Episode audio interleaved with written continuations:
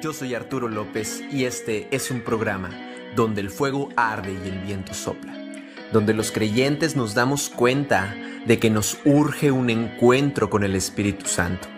La Biblia y la historia nos invitan a ofrecernos como sacrificio.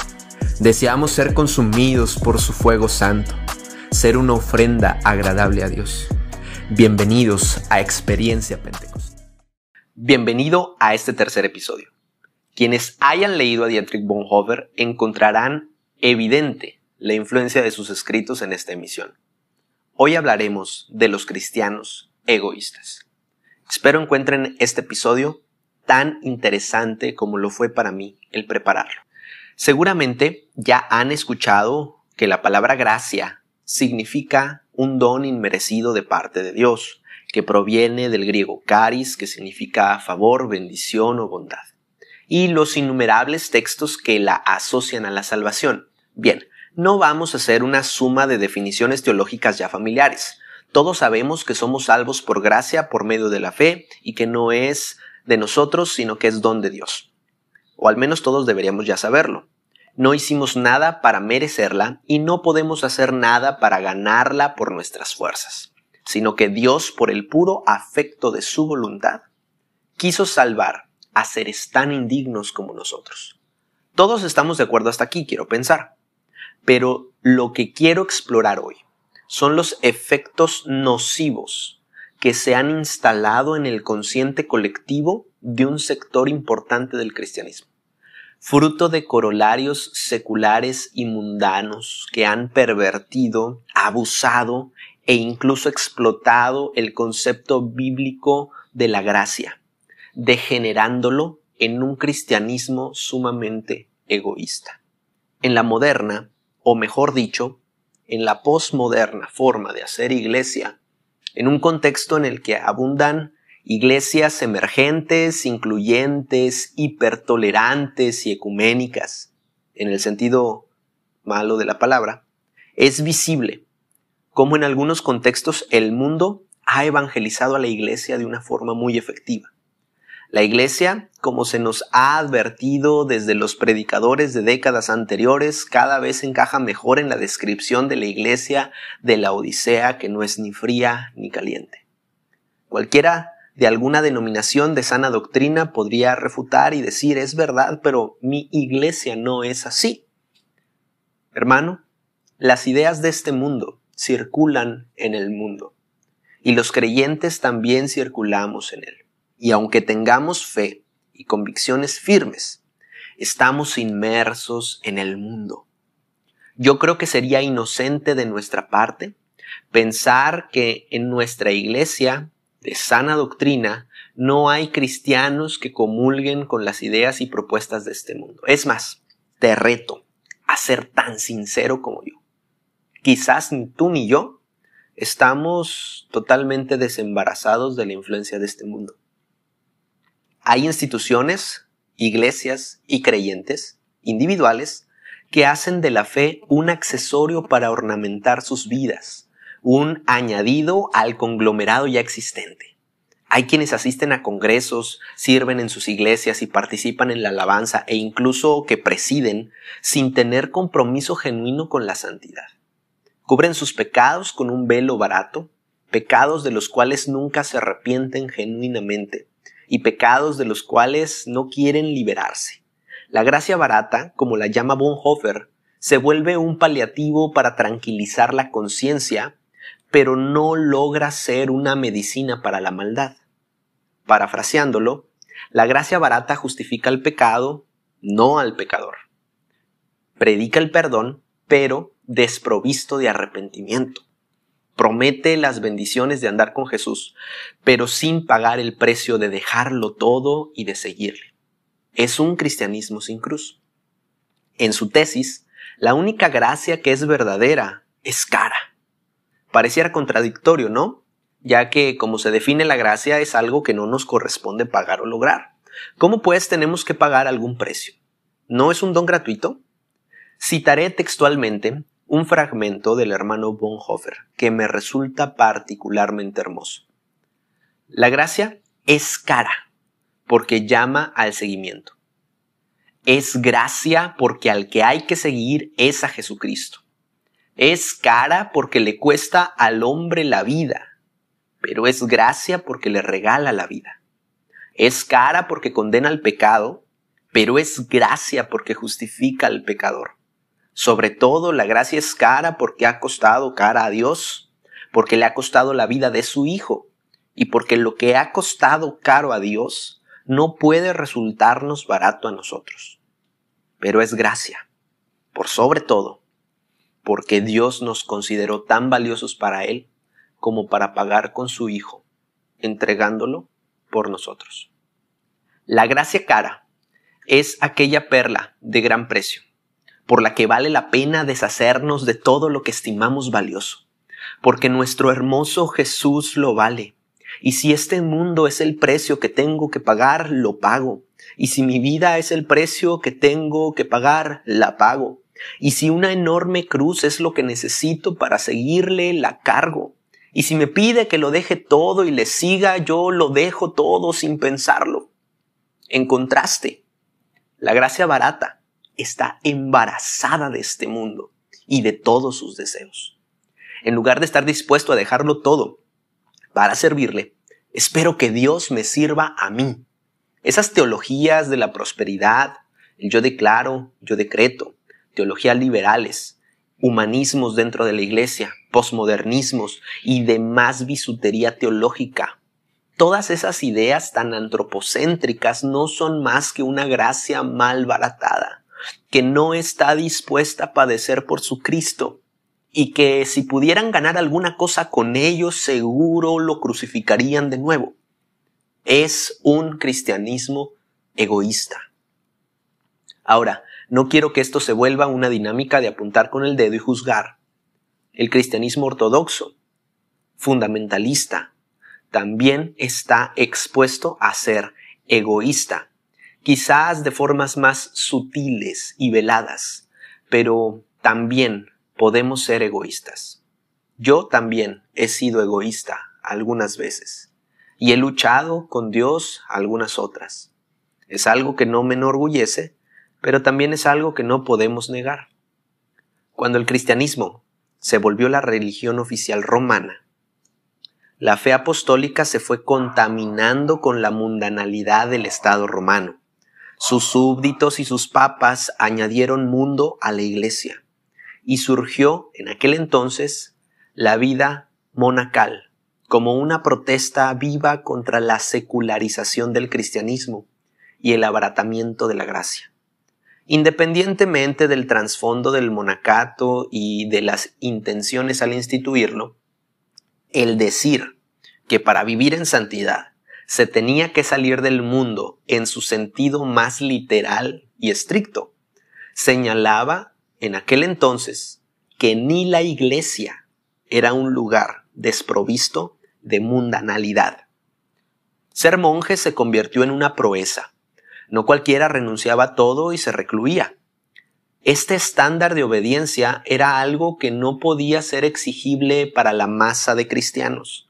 Así que poco a poco se fue instituyendo la idea de una obediencia inferior y de una obediencia superior. La obediencia del cristiano regular no era como la del monje, pero era suficiente con todo y su mundanalidad expresa.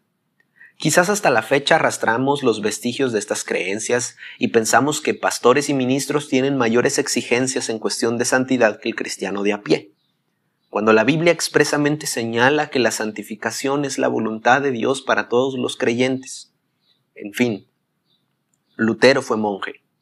Había abandonado todo y quería seguir a Cristo en una obediencia total. Renunció al mundo y se recluyó en el monasterio.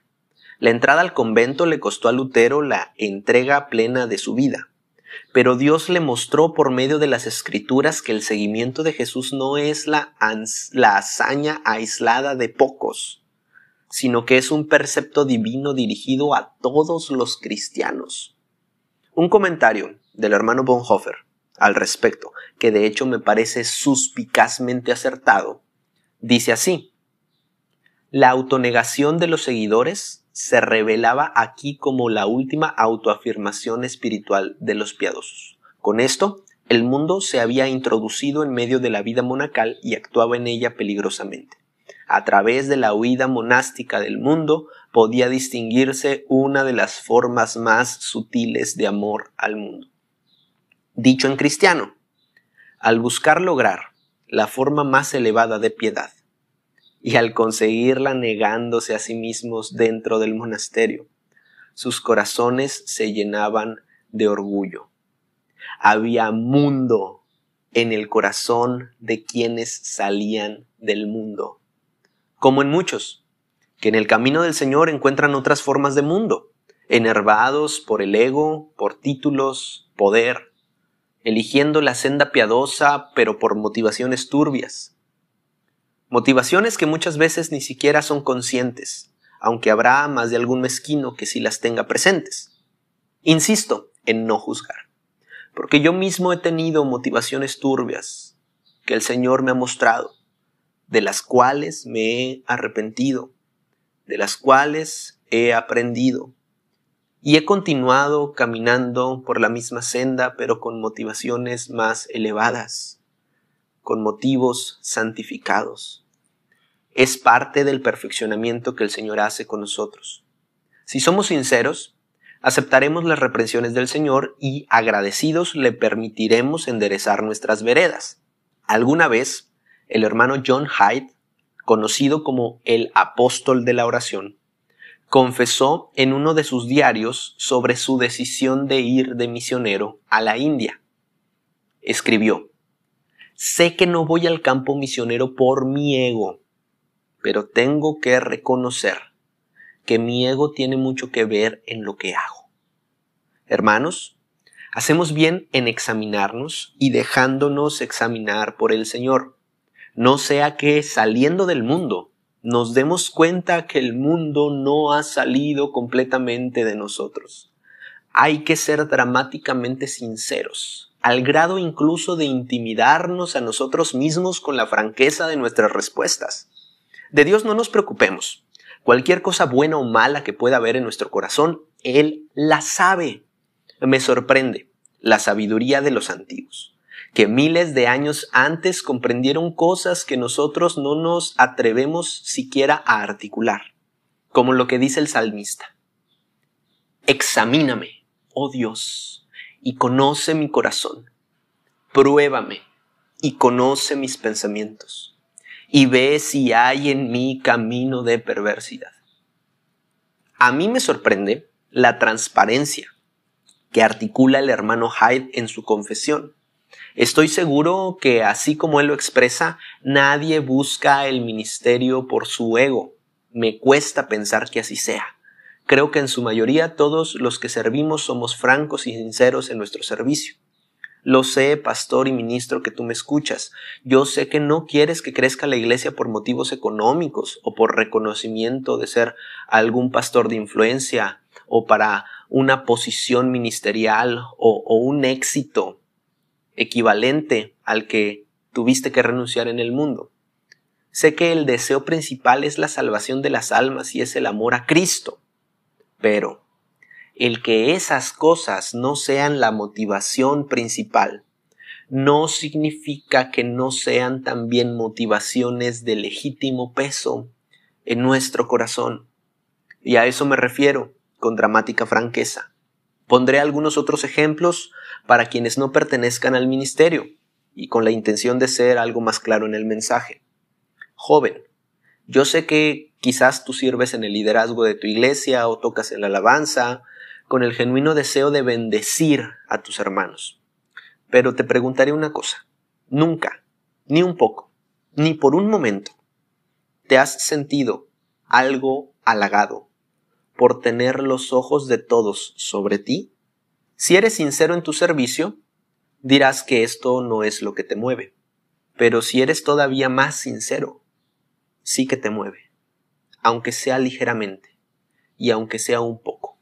Yo no predico para ser visto, ni admirado, ni por razones económicas. Predico porque verdaderamente amo a la gente y quiero bendecirla con lo que el Señor me ha dado. esa es mi carga, la gente. Pero me engañaría a mí mismo y te engañaría a ti si no confesara que en más de una ocasión el deseo de ser admirado se asomó en mi corazón. Quizás tú seas mejor que yo. Quizás yo soy muy mezquino. Yo lo sé y el Señor lo sabe. Y quizás después de esta grabación todo el mundo lo sepa también. Cuando comprendí esto, una hermosa oración brotó y ha brotado desde entonces de mis labios. Señor, permíteme verte solo a ti en lo que hago. En lo que sea que haga, permíteme verte solo a ti. Si predico, que sea para que tu nombre sea glorificado. Si enseño, que sea para formar obreros que te den la gloria. Si lidero, que sea para bendecir a tu iglesia. Ya sea una obra grande o pequeña, en el lugar en el que me pongas. Quiero que lo que sea hecho por mis manos sea hecho para ti. No quiero que mis motivaciones egoístas empañen tu hermosa obra santa. La gracia barata permite licencias y romances con este mundo y sus deseos. No se empacha de excusas para pecar, ni le tiembla la mano para calmar la conciencia con alguna racionalización barata. La gracia cara, en cambio, es aceptar todo lo que conlleva seguir a Jesús. Si alguno quiere venir en pos de mí, niéguese a sí mismo, tome su cruz y sígame. La gracia cara no significa que nosotros paguemos un precio para obtener la gracia. El precio por la gracia es la sangre de Jesucristo y quedó ampliamente liquidado en la cruz del Calvario. El precio que se paga es más bien una renuncia, una renuncia de todo lo que no puede comulgar con esa gracia santa, es nuestro desprendimiento de todo lo que traiciona a esa gracia hermosa. Hay que salir del mundo en sus modos, gestos y formas, pero también hay que desembarazarnos de este mundo, es decir, expulsar el mundo que queda en nosotros y en nuestros miembros. Abracemos la cruz con todos sus dolores y su muerte. Neguémonos a nosotros mismos al grado de ya no reconocer quiénes fuimos arrojémonos enamorados a Jesucristo, por quien todo esto vale la pena. Valorar la gracia y responder adecuadamente al llamado es encontrar en Cristo y solo en Cristo todo lo que deseamos.